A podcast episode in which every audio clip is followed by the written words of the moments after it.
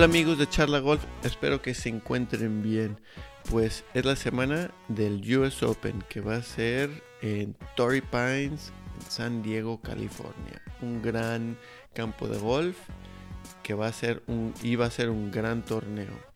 Pues les tengo una charla con mis amigos Pablo Díez y Sebastián Quintero del podcast Golf Sapiens.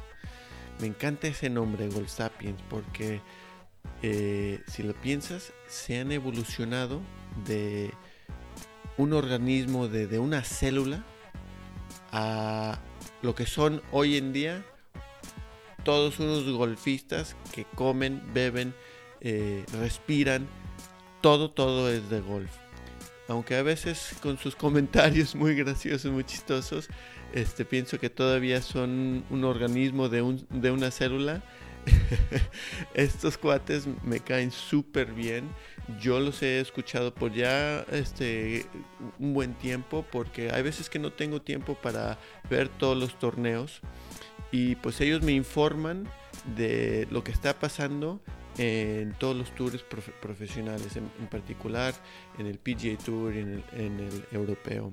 Entonces realmente se lo recomiendo eh, este gran podcast de, de Sapiens. Este podcast es patrocinado por Blackboard Training. Blackboard Training es una tabla que ayuda a la fuerza y movilidad de los pies. Una de las razones de por qué se hicieron eh, patrocinadores es porque yo realmente creo en este producto. Por favor, danos a nosotros eh, Charla Golf y también a Golf Sapiens un buen rating en Apple Podcast, Evox o cualquier otra plataforma que nos pueden encontrar.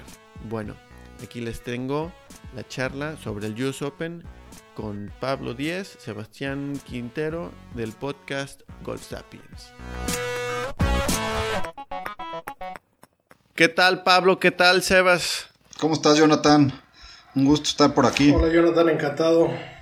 Muy bien, muy bien. Acá este, eh, en España, en el norte de España. Pablo, tú, tú estás en Madrid, ¿no? Así es, por ahora estoy por acá. Y Sebas, mi querido Sebas, en, en, México. Yo desde México, lindo y querido. Eso estoy. eso que dijo. Bueno, pues hoy estamos haciendo una colaboración eh, de dos podcasts, Charla Golf y Golf Sapiens, que yo llevo ya un tiempo escuchándolos riéndome mucho de, los comentarios que dicen. Y este, entonces te lo agradezco mucho, ¿eh? hacerme reír y, escuchar de golf. Una pregunta que les pregunto a, todos este, mis invitados, eh, parte de Charla Golf, es cuáles son sus inicios y este, la primera memoria que tienen del golf. Inicios de golf y memoria de golf. Ok. Eh, pues bueno, gracias por invitarnos, Jonathan. Igual súper fans de tu podcast. La verdad es que tienes unas entrevistas de primer nivel con gente de primer nivel. Entonces, eh, pues, pues gracias por tenernos por acá y platicar de, pues, de lo que nos gusta a todos, que es el golf. Y con respecto a tu pregunta, yo soy el primer personaje en mi familia que juega golf. Eh, y entré medio por accidente. Mi papá que fue consultor toda su vida. En algún momento le ofrecieron ser director de un club de tenis, estuvo ahí unos años y luego lo invitaron a ser director general de un club de golf, eh, en el cual estuvo 10 años por ahí y luego pasó a otro club, estuvo 12 años por ahí director general. Y entonces por accidente llegué yo y pues podía ir al club, me prestaron una madera 7 Slazenger de mujer, me acuerdo perfecto, en la práctica. Hice un par de swings, le pegué horroroso, por el momento que conecté una, la locura, yo tenía 11 años, me acuerdo en ese momento, y, y, nada, ese es mi primer recuerdo. Y, y, la primera memoria que tengo fue el Masters del 96. Eh, cuando Norman lo perdió contra Faldo, me acuerdo que lloré sin parar porque yo le iba al tiburón, porque me gustaban los tiburones, me gustaba su sombrero. eh, y nada, a partir de ahí súper fan de Norman y pues eh, enfermo de golf desde que tengo 11 años, hace unos cuantos ya. Wow, wow. Eh, maderita de mujer, ¿eh? ¿Todavía le sigues pegando como mujer o ya ha mejorado un poco? Pues le he ganado un par de yardas, pero, no ha cambiado mucho. Va, sobres. Eh, Sebas, dime, por favor. Yo, yo, empecé un poco después y, se notan los handicaps que tiene 10 y el mío. Son bastante. Está bastante separado el gap, pero. Pero empecé. Empecé prácticamente en universidad y, echando relajo, ¿no? O sea, echando relajo donde me invitaran a jugar. Eh, pues obviamente trataba de pegarle la pelota yo que hacía varias palomas por ronda. Y, poco a poco me empecé a clavar más, ¿no? A clavar más, empezar a ir a tirar bolas, hasta que hace unos seis años me pude, me pude meter a, un campo de golf. Eh, como dice Diez, un poco igual, yo soy de, de, mi familia o de mi núcleo cercano, soy el, el, único que, que juega. Eh, y, mi primer, pero eh, muy simpático porque siempre he sido muy fanático de todos los deportes y, seguía mucho el golf, ¿no? O sea, y, también está chistoso que sea esta semana eh, la pregunta, pero creo que mi primer recuerdo es, es el pot de Tiger en el 18 en, en Torrey Pines para, para irse a desempate con, con Rocco al día siguiente, ¿no? O sea, si me, me acuerdo de que veía el, el golf, obviamente soy parte de la de la Tiger manía que había y, y, ese es mi, mi, mi primer recuerdo de, de, ver el golf eh, o, o, de emocionarme tan cabrón, eh, ese es el, el, recuerdo que tengo, ¿no? Vaya recuerdo, ¿eh? eh increíble. Yo, yo estuve ahí, no, no vi ese pot, pero estuve ahí el sábado y, y, vi cuando metió el pot del hoyo, creo que era el 15, del par 5 o el 14. Y ese pot que hizo en el 18, increíble. Y pues ahora hemos regresado a Torrey Pines este 2021 y pues vamos a escuchar este las opiniones este sobre este gran torneo. Claro, que aparte Jordan, la verdad es que eh, llevamos un ratito con ganas de hacer esto juntos y qué mejor lugar y qué mejor momento porque tú viviste en Guadalajara y de ahí te fuiste a vivir a San Diego desde chavo y Torrey Pines era casi que, tu backyard, qué envidia me das, qué, suerte por eso y entonces eh, increíble entrar a detalles del campo con alguien que lo conoce tan bien como tú, ¿no? Sí, sí, gracias, este Pablo, totalmente. Este, cuando crecí en Guadalajara, después nos mudamos este, a, San Diego después de que mi padre falleció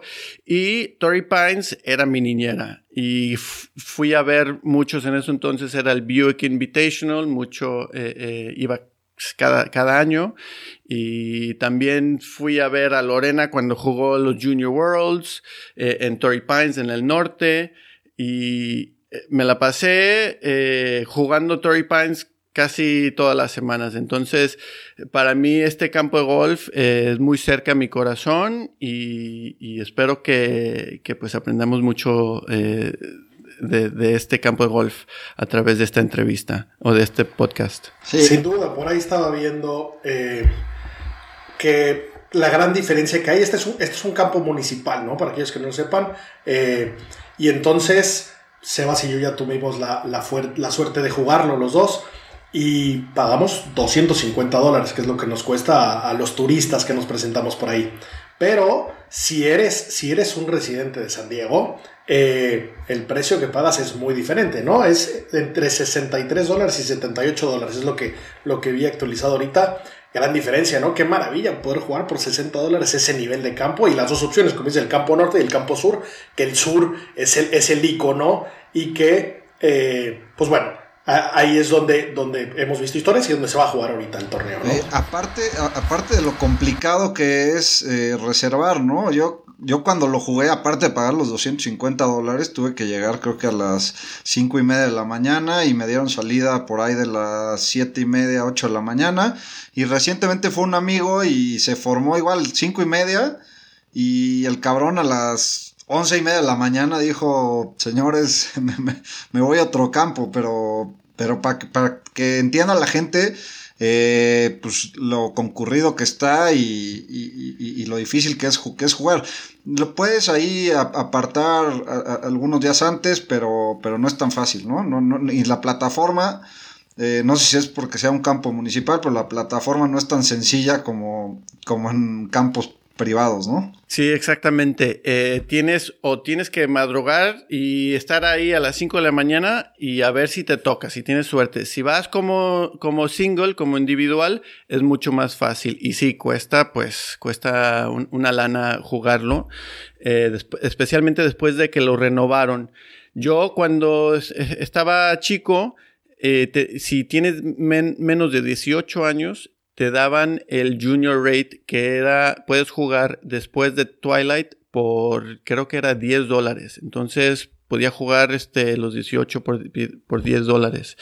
Y desde que cambió, este, desde que diseñaron en el 2001 este Reese Jones, todas las tarifas este, subieron y también sí, cuesta, cuesta un poco más, pero todos los recursos que van, que vienen de Torrey Pines se van a Mission Bay Golf Course y también a Balboa Park eh, Golf Course, que también son unos el Balboa Park, campo muy divertido, más corto, donde te, te puedes sentir un poco mejor de tu juego. Em, y pues sí. Qué maravilla. Ahorita, justo que mencionabas eh, es, esa remodelación, eh, por ahí vi que justo en Madrid hay un campo también semipúblico del Banco Santander diseñado por esa misma persona. Ah. Eh, ya, ya tuve la suerte de jugarlo y la verdad es que está espectacular. Entonces, para cuando esté por Madrid, es un campo muy barato.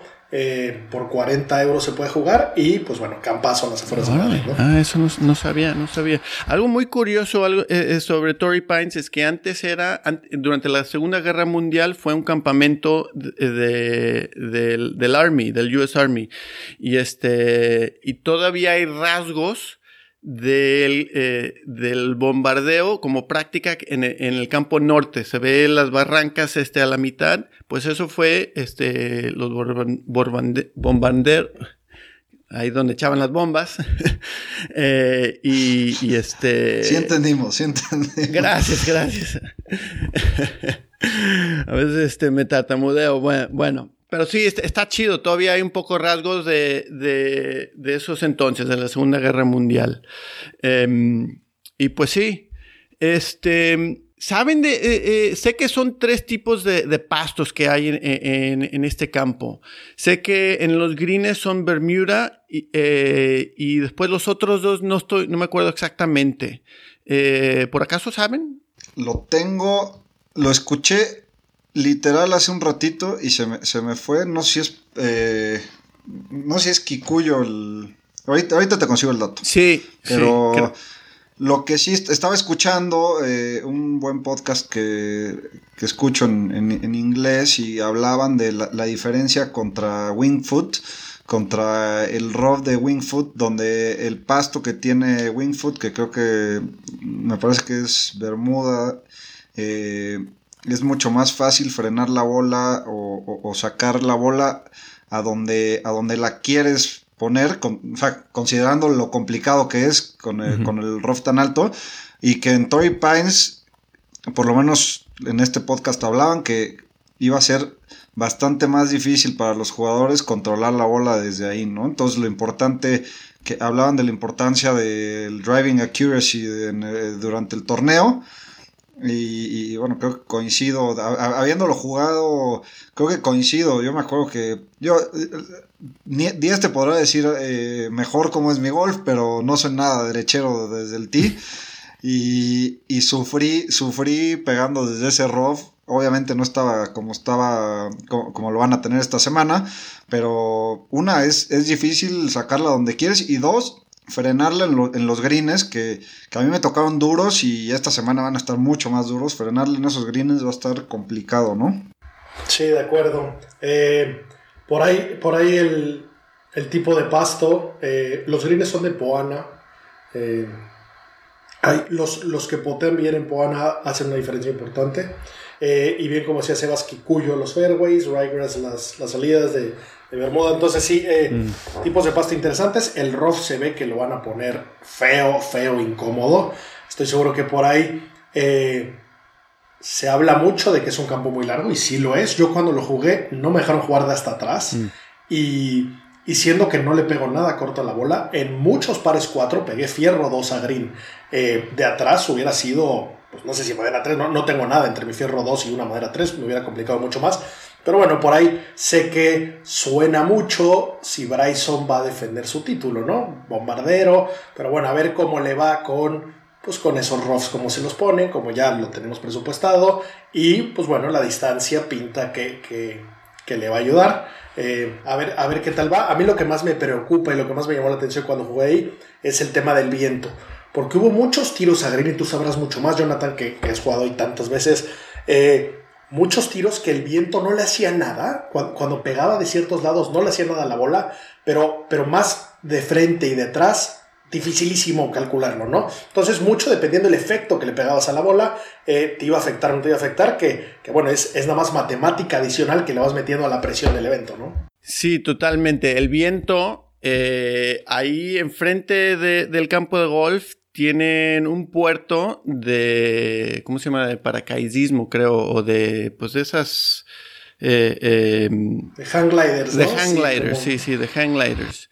Y también abajo de, de Torrey Pines está la famosa eh, eh, playa Blacks Beach, que es una ola grande, de, de, las olas más grandes en San Diego, y, este, y es una playa nudista. Entonces, cuando están las olas grandes, van este, a la gente a surfear pero cuando, eh, por las mañanas en particular, cuando viene el viento de offshore, eh, desde el mar hacia, hacia la tierra, ahí es cuando empieza a soplar y empieza a soplar normalmente más por las tardes. Entonces, si sabiendo eso, si eres jugador que sale por las mañanas, pues uno, vas a tener los greens un poco más suaves, este, más receptivos con el Poana el poana, la florecita no ha, no ha salido eh, y no vas a tener viento. Entonces, como dijiste, eh, Pablo, eh, no, no le va a afectar.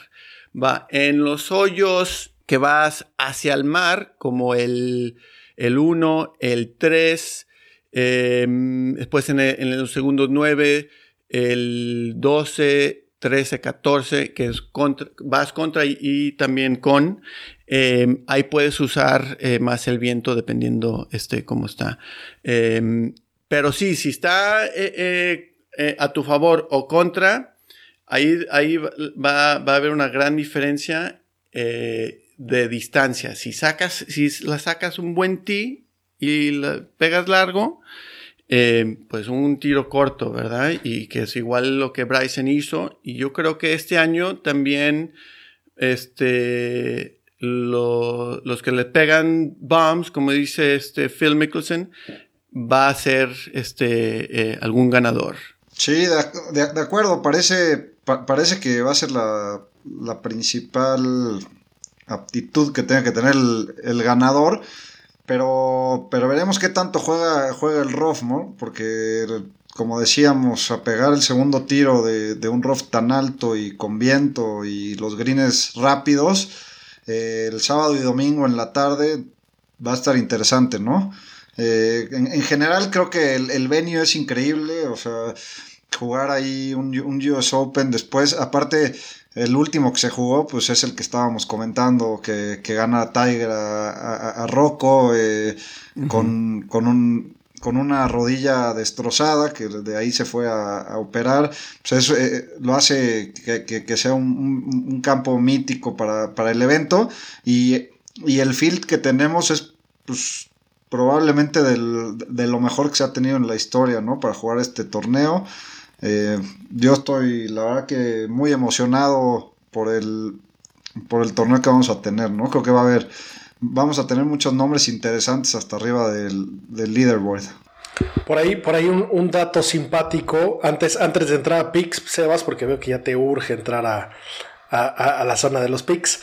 Eh, este campo, como, como mencionas al principio, pues es municipal, ¿no? Y, bueno, desde, desde hace unos cuantos años se definió dónde se iba a jugar, se anuncian eh, que, se va a jugar en Torrey Pines y pues bueno, algo interesante que, que encontré es que, que, la USGA le va a pagar al, al, municipio por usar su campo, ¿no? Por, por cerrarlo una semana, por, por hostear su torneo. Y, y, me llamó mucha atención encontrar el dato. Al final, al final de los cinco pagos que tienen, van a pagar dos millones y medio de dólares por cerrar una semana el campo, ¿no? Entonces, ahí, eh, Jonathan, para tu siguiente cumpleaños, pues lo cierras y nos invitas a todos los, todos los que escuchamos el podcast. Sobres, sobres, están invitados. Este, yo encantado ir eh, mi cumple ahí y este, después vamos a después de jugar, nos echamos un sushi en el Sushi Ota que está eh, en PB. O podemos ir a In and Out eh, también, que también este, eh, recomiendo. Está en, Pacific Beach. Pero más que invitados. Sabiendo la historia de 10, no sé cuál te vaya a salir más caro de los dos, ¿eh? Lo creo, lo creo. Bueno, pues entonces picks, porque como dice Sebas, está difícil, va a haber muchos nombres por ahí, muchos bombers tenemos, muchos bombers que por ahí andan cerca del número uno del mundo, y yo sigo sin saber quién es el número uno del mundo. Por ahí Dustin Johnson pues ya medio, medio empujó la pelota la semana pasada, eh, pero puede llegar y, robárselo cuando quiera, como siempre.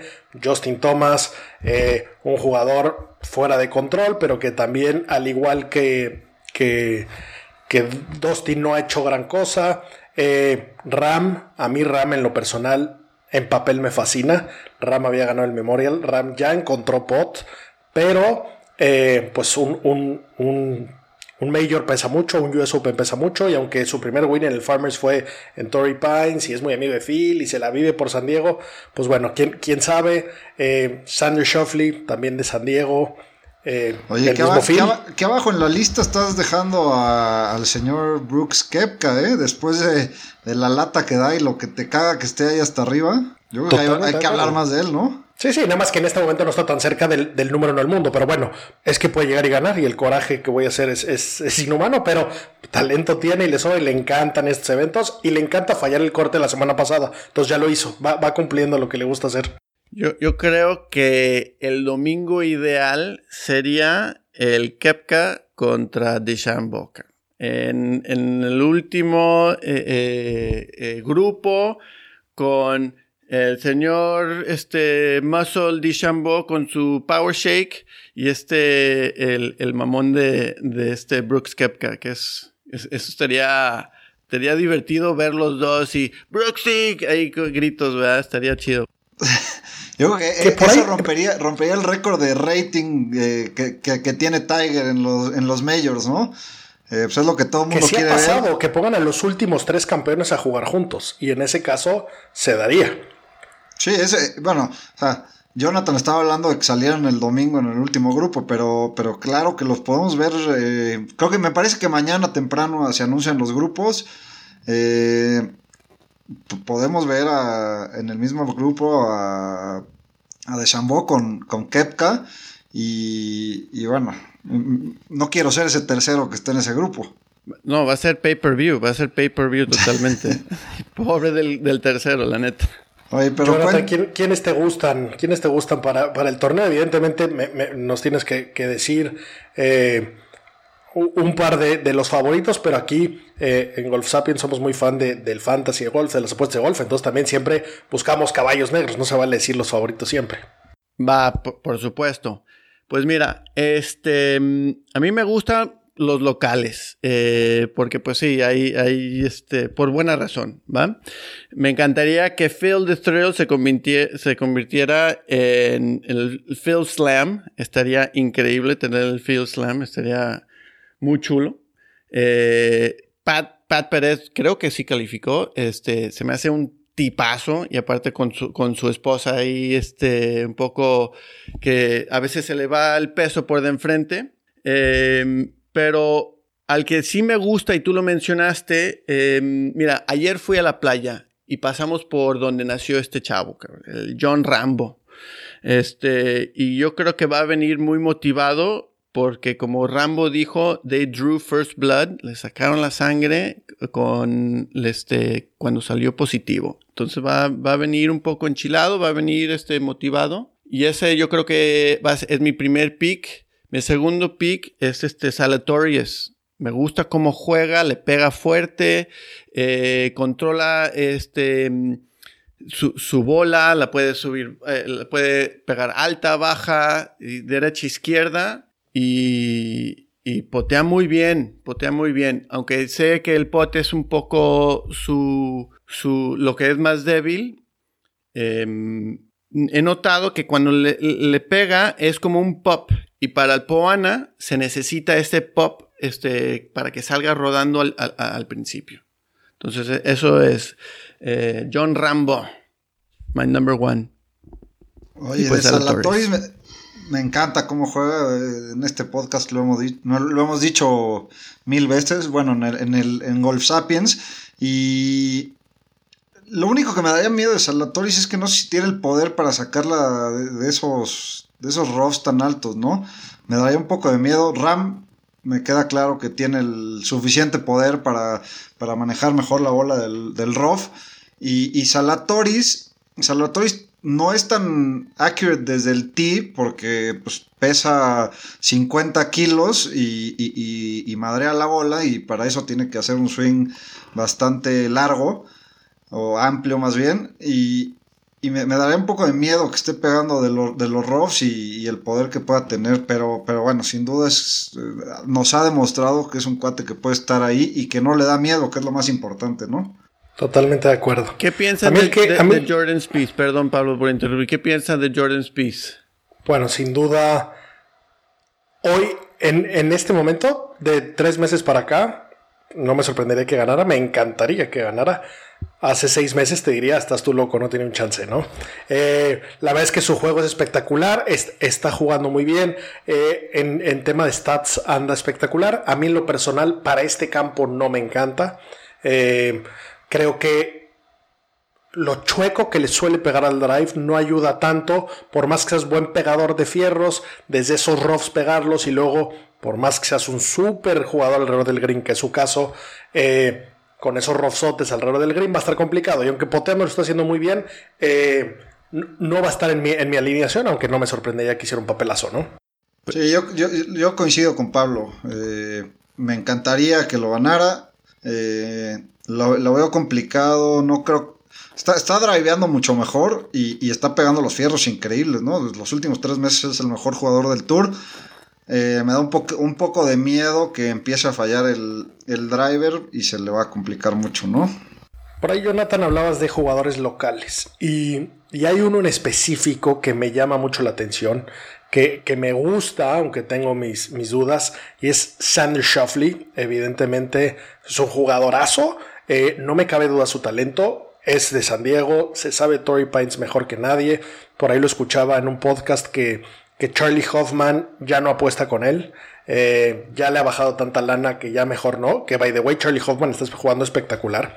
Pero algo lo que más me llama la atención de Shoffley es que es de los jugadores que más en contra está de el Armlock Potter. Y, dice que es injusto y que no se vale, pero como la USGA no tiene planes de cambiarlo, ya trae uno. Entonces, el mismo Odyssey, el el que estaba jugando, esta semana ya, desde el anterior, ya lo está jugando eh, con Armlock y dice que está poteando mucho mejor, que es mucho más fácil. Entonces, creo que puede ser un, jugador peligroso si consigue, pues, agarrarse a los huevos, ¿no? Siento que, le ha faltado un poco eh, de, darse cuenta del verdadero talento de que sí puedes ganar y sí puedes ganar muchos majors. Entonces, si consigue ajustar eso, pues, pues bueno, me, gusta mucho ese pick para ganar en casa, básicamente. Sí, chistoso que cambie, que cambie el pot después de. O sea, lo que nos ha demostrado Sander es ser uno de los mejores poteadores del tour, ¿no? O sea, siempre está ahí dentro de los cinco mejores poteadores del tour. Y, dicho por, por, Emiliano Grillo, que también vive en, San Diego y juegan mucho juntos, dice, adentro de 20 pies te mete el 90% de, los tiros. Igual que, igual que Hoffman le tiene un, un pánico a apostarle por la cantidad de pots que mete, ¿no? Y a ver si le saca provecho esto, que no lo dudo. O sea, vimos que Keegan Bradley ganó con el Belly Potter, ¿se acuerdan? Lo acabaron prohibiendo. Adam Scott ganó con la escoba, la acaban prohibiendo. Eh, ya veo muchos jugadores con eso. Un, buen ejemplo es Webb Simpson. Webb Simpson jugaba con, con el belly y cuando le iban a prohibir se bajó y en cuanto descubrió el armlock, hoy en día es de los mejores poteadores que existen en el tour. Eh, yo creo que esto no llegó para quedarse.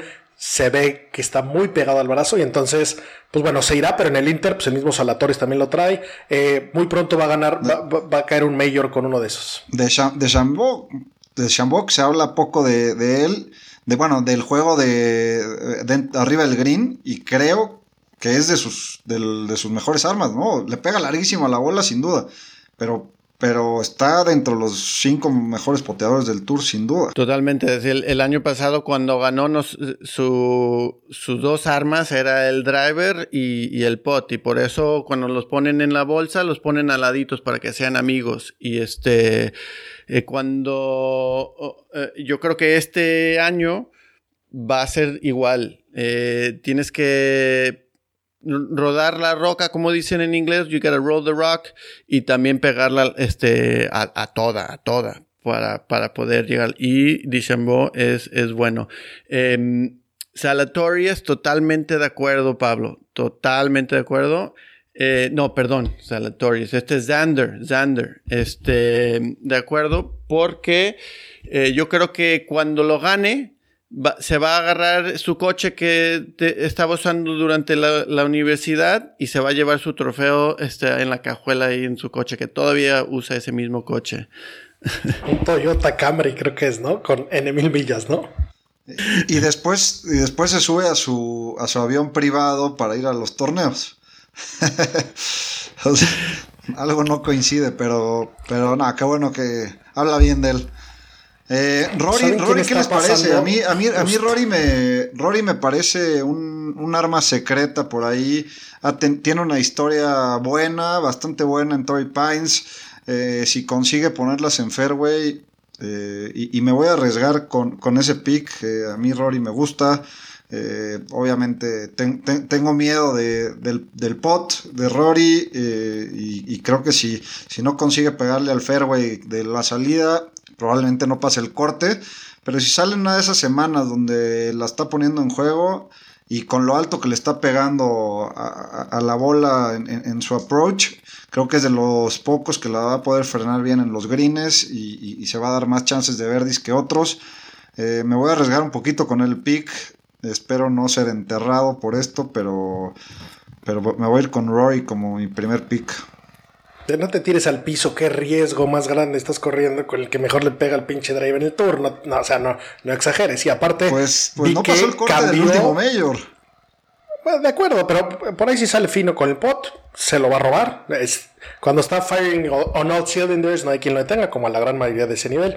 Y bueno, y por ahí cambió de drive, eh, volvió a su varilla Kuriakage que había estado usando y cambió a un Sim 2 Max. Eh, de 8 grados. Entonces, estoy seguro que, ese cambio está muy pensado para, para el calendario como estaba. Y, creo que al, traer menos grados por ahí, pero con su varilla que volvió anteriormente, eh, va, a pegar una cantidad de fairways ridícula y ojalá y sale con buen pot. O sea, creo que no está tomando ningún riesgo agarrando ese. Sí, e, es, buen riesgo, ¿eh? es, un riesgo este, a tu favor, mi Sebas.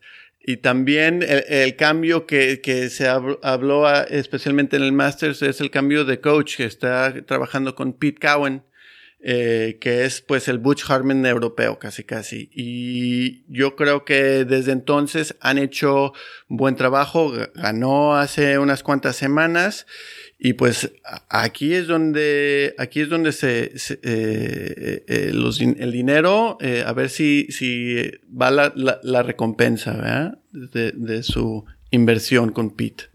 Sí, después del, del, cambio, bueno, del, del regreso con, con, su ex coach, me parece que está pegando mucho más draws que antes, ¿no? O sea, todos sabemos que, que pegaba draw en sus inicios de la carrera, después se habla de que fue un, tema principalmente para ganar a Augusta que, cambió a pegar fades, high fades.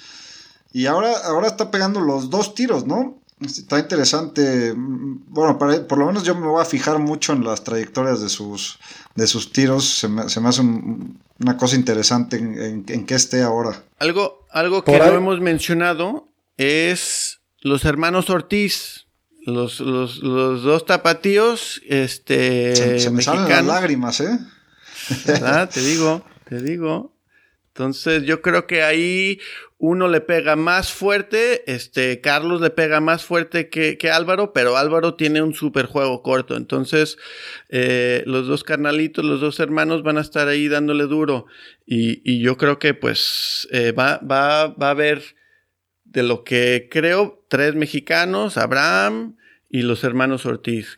Que, que sí, pues, qué, joya, nos tenemos que sentir afortunados por esto, eh, por lo menos a nosotros tres creo que pues no, no nos tocó vivir esta época en, en, nuestra juventud de ver a tres mexicanos, cuatro mexicanos, son cuatro mexicanos también. Carmona eh, ganó también la calificación el, al US Open, entonces van, van dos por, por calificación, que son Álvaro y Carmona, y, después va eh, Carlos y, Abraham, ¿no? Que pues, ya se habían ganado su lugar desde antes.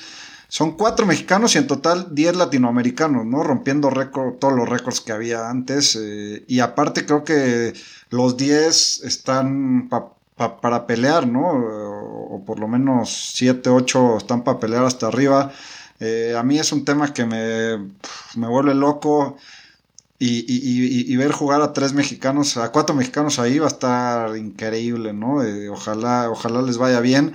Creo que es un, es un campo que, les hace fit a los cuatro.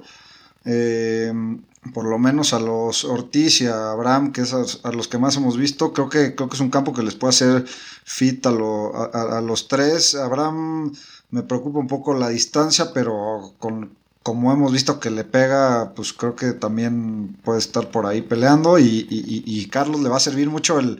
Eh, su, su, drive que lo tiene, lo tiene puta. Eh, eh, digo que hay varios del tour que lo envidian, ¿no? O sea, porque pega muy derecho y, es, como, como mencionabas, Jonathan, es, es bastante largo desde el tee. De acuerdo con los mexicanos, esos están, esos están jalados por default. Esos queremos que ganen eh, sin mucho. Y, pues bueno, los picks que voy a tirar un poco para, para cerrar con el tema. Eh, no, no, no del tier 1 como, como Sebas que está tomando un riesgo escogiendo a Rory. Eh, por ahí Kokrak me encanta, acaba de ganar, no es un riesgo y le pega durísimo a la bola. Entonces creo que puede hacer por ahí un buen papel. el mismo Cam Smith juega muy bien en el viento, tiene el mejor look, entonces por cariño siempre lo jalo. Y al casi hermano de Golf Sapiens, Gary Higo, que acaba de ganar la semana pasada, que lo queremos tanto, sudafricano que pega el viento. Eh, no se sorprendan. Este, este, este, tipo se va a ver un Major muy pronto. Ha jugado dos eventos. Su primer non-Major lo ganó. Eh, igual un poco, un poco le, se lo regalaron, pero si, si aguantas al final, bien por él, entonces eh, lo voy a jalar como siempre, que me cae tan bien. Oye, tiene, tiene, tiene un récord importantísimo. Es el primer jugador en la historia que no salas. El primer jugador en la historia que no salas. Entonces, eh, eso es peor que la maldición de Puerto Rico. O sea, se la quitó de encima. estoy muy emocionado también de que haya ganado.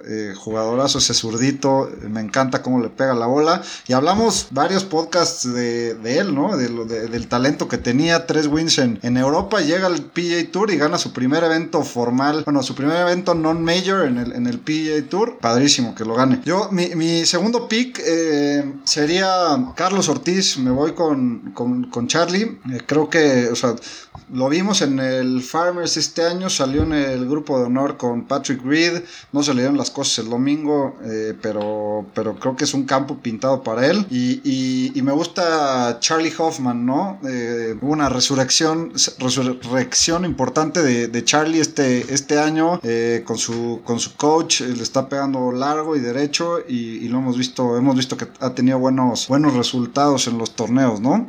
voy, y aparte es local, entonces voy voy, con esos tres picks. Jonathan, el último caballo negro que tengas ahí escondido, ya nos dijiste que los locales, pero, pero ¿quién más o, o, quién de San Diego estamos descartando que, no está en el top?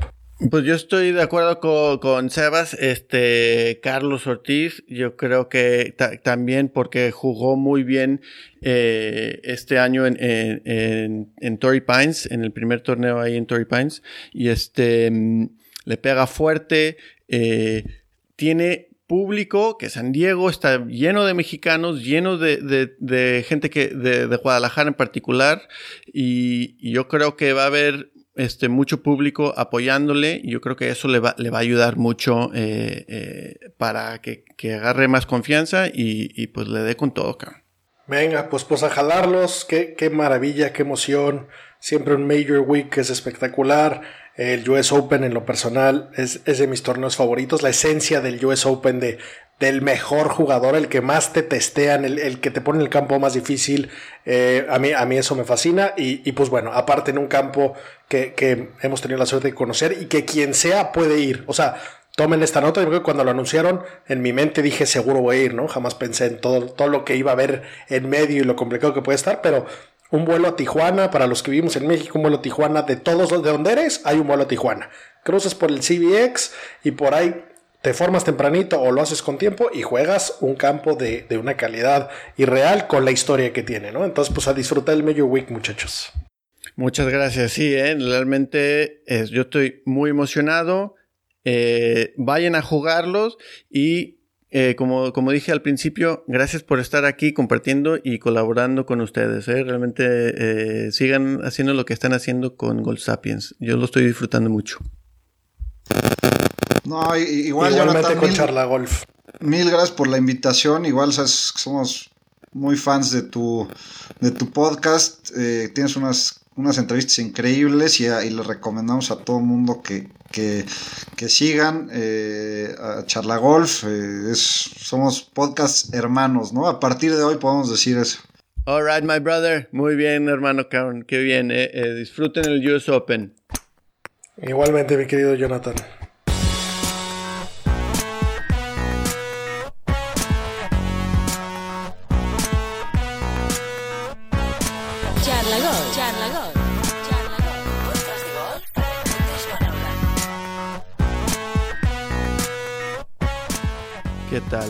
Espero que hayan disfrutado esta charla con Sebas y Pablo de Gold Sapiens. Y pues obviamente espero que disfruten el US Open en Torrey Pines. Por favor, si nos pueden dar un, un, buen rating y un comentario en Apple Podcast, Evox o cualquier otra plataforma, estaríamos muy agradecidos por favor a, Charla Golf y a mis amigos de Golf Sapiens. También nos pueden encontrar en todas las redes sociales, en particular en Instagram. Bueno, eh, muchas gracias, disfruten el US Open, hasta la próxima.